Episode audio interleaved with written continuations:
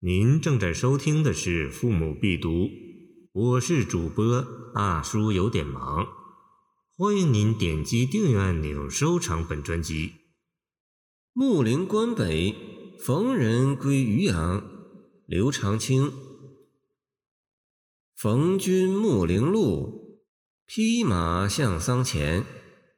楚国苍山谷，幽州白日寒。城池百战后，其旧几家残。处处蓬蒿变，归人眼泪看。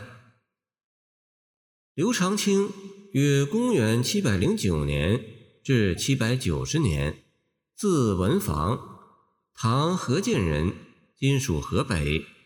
一说宣州人，今属安徽。早岁居洛阳。玄宗开元间，即应进士举，至天宝末使进士及第，谥贺长州尉。萧宗至德三年（公元758年），设海盐令，同年贬南巴。代宗永泰元年（公元765年）前后入京。代宗大历初，以检校司部员外郎。初为转运使判官，后着鄂越转运留后，贬睦州司马。德宗建中初迁随州刺史，晚年入淮南节度使墓，有《刘随州文集》。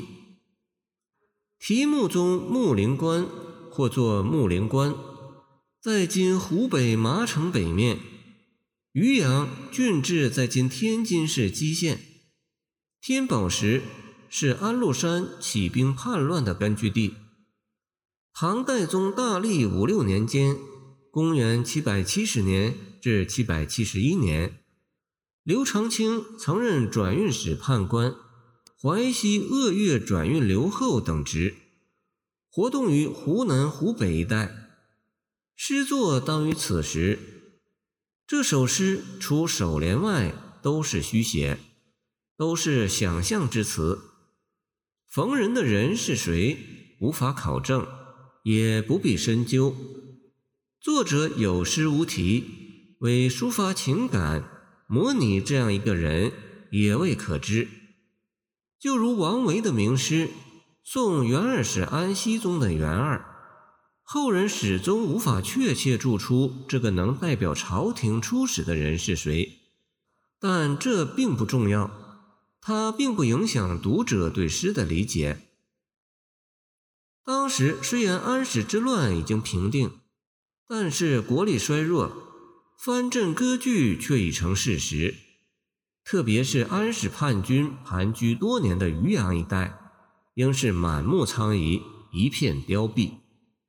作为官员的刘长卿，不可能不了解这一切。他在木陵关北。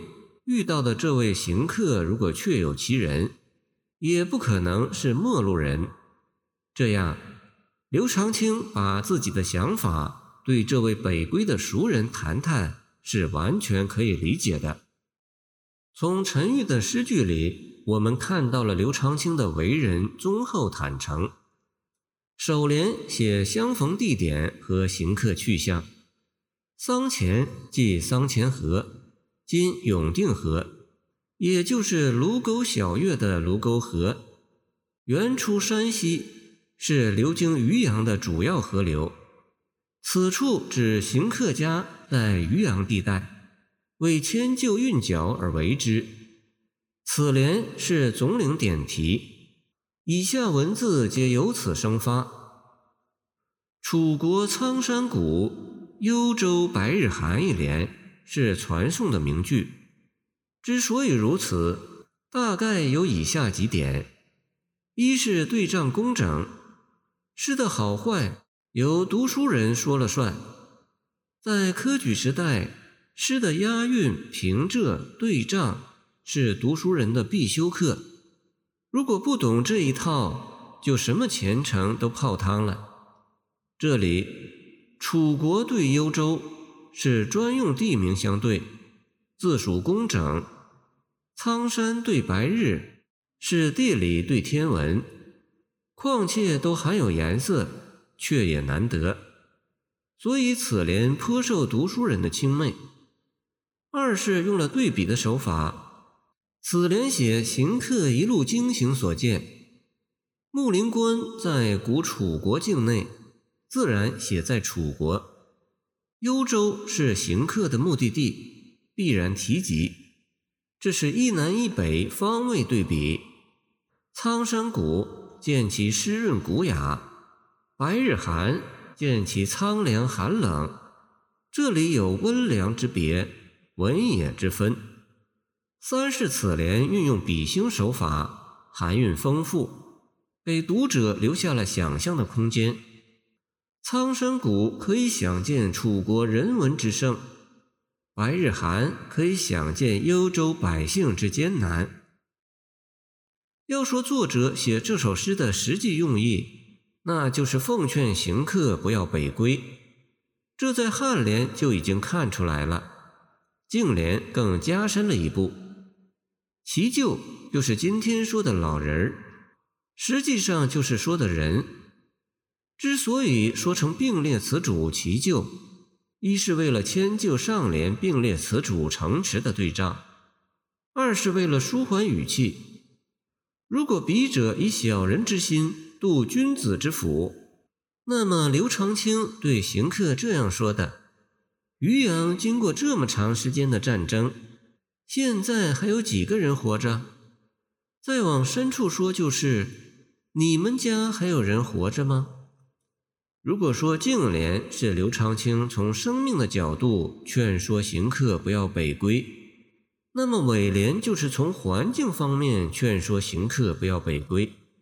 他说：“你要回到渔阳，就会流着眼泪见到处处蓬高，人烟稀少，那你可怎么安家呢？”以上种种，通过对行客的劝慰。表达了对安史之乱和平定安史之乱后藩镇割据的谴责，各中当然也有对朝廷腐败无能的谴责，寄托着诗人忧国忧民的无限感慨。